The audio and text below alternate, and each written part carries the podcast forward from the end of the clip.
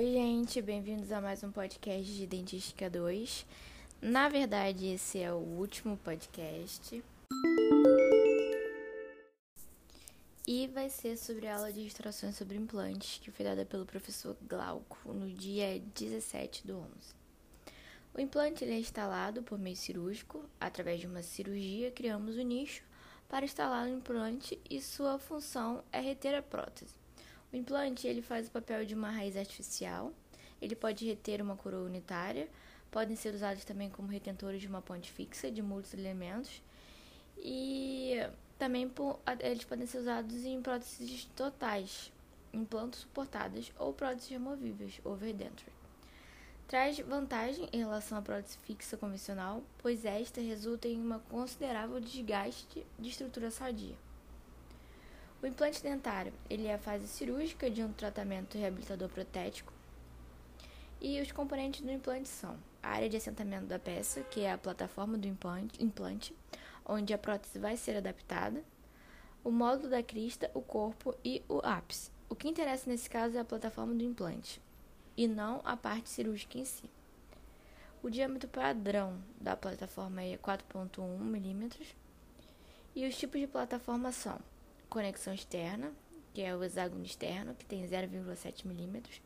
Ele tem pequena retenção porque ele é muito pequeno e nesse caso dentro da coroa vai ter um hexágono que vai se encaixar no implante. E tem a conexão interna, que tem de dois tipos, que é o hexágono externo ou cone Morse. Existe o sistema antirrotacional, que ele impede que o implante desloque de posição, orienta a inserção da coroa e não permite a rotação da mesma. E tem o sistema rotacional, que ele é utilizado em coroas unidas, quando tem mais de um implante. Como tem mais de um implante e elas estarão unidas, então vai impedir o deslocamento da peça protética. Temos o pilar protético, ele é o elemento que, tem, que retém a prótese, ele que é o responsável por fazer a conexão entre o implante e a prótese. O pilar protético ele é fixado no implante através de um parafuso. Existem as chaves digitais que são específicas para cada uma das finalidades. E estas elas são disponíveis em kits ou vendidas separadamente. Por exemplo, para fixar parafusos de cobertura, cicatrizadores, fixar coroas, mini implantes.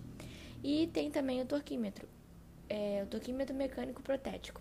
Ele é utilizado com as mais diversas chaves para conferir aperto aos parafusos de acordo com suas finalidades, obedecendo às recomendações do fabricante. Uma vez instalado o implante, é, o que, que nós vamos precisar saber para reabilitarmos o paciente? O diâmetro da plataforma do implante, o tipo de conexão e o fabricante. Se não foi você que fez o implante, você consegue essas especificações com o dentista que implantou. Existe uma etiquetinha que vem com o implante e ela vai descrever todas essas características daquele implante. E você precisa saber, porque se não for do diâmetro padrão, que é o 4,1 hexágono externo, você não vai conseguir usar o de outro fabricante. A respeito da moldagem. A moldagem ela pode ser feita com moldeira aberta, que vai ter maior precisão, indicada para múltiplos implantes, necessita de confecção de moldeira individual, aberta ou rasgada. E ela pode ser feita de moldeira fechada, que ela vai ser indicada para implantes unitários, utiliza moldeira de estoque, mais simples e precisa de maior atenção na recolocação do transfer. Nós vamos ter o análogo, que ele é a réplica do implante, utilizado durante a fase de laboratório. Ele vai ficar dentro do modelo de gesso, com metal que não precisa ser biocompatível. Ele pode ser de conexão interna ou conexão externa. Vamos ter o transfer ou transferente, que ele é a peça que molda o implante. E vamos ter os abutments ou pilar protético, que é o componente que irá reter a prótese e vai se unir ao implante. Então, sobre a sequência clínica. A moldagem da moldeira fechada. Vamos selecionar um transfer específico para o implante em questão, diâmetro da plataforma, tipo de conexão e fabricante. Vai levar o transfer em posição, encaixa sobre o implante e aperta o parafuso de fixação do transfer. Verifica se a adaptação do transfer no implante está correta. Pode ser por meio de uma radiografia, se for supragengival, e você observa ali a olho nu, ou utiliza uma sonda para conferir essa adaptação. Insere material leve do silicone de condensação em torno do transfer. Em cima do leve, você vai colocar o material pesado inserindo com uma moldeira de estoque, aguarda a polimerização e remove.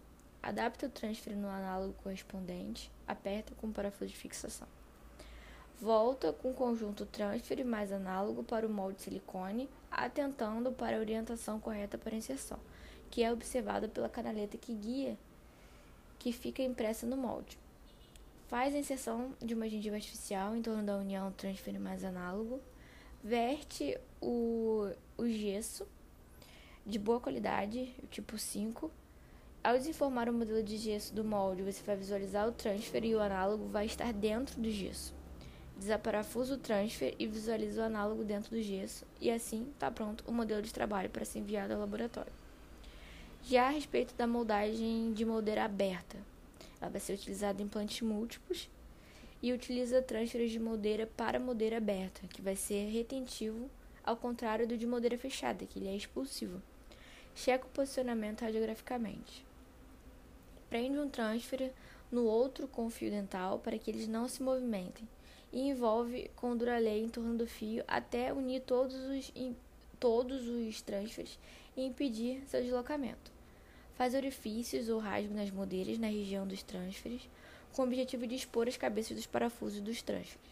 Aplica o silicone leve em volta dos, trans, dos transferes e o material pesado na moldeira, tudo de uma vez só, em passo único. Depois de polimerizado, solta os parafusos que prendem o transfer no implante, remove o molde da boca, observa o molde de silicone com os transferes em posição e a parafusos análogos.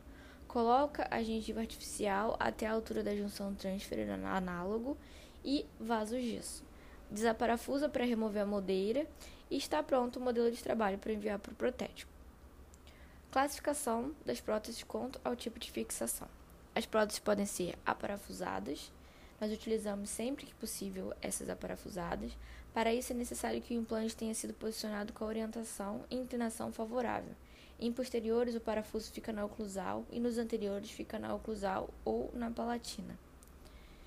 É, as cimentadas, o parafuso né, nas dentes anteriores ele vai estar saindo da face vestibular ou nas proximais da coroa protética, tornando necessária a utilização de um pilar intermediário. Neste caso, o pilar protético é parafusado sobre o implante e a coroa protética cimentada sobre esse pilar.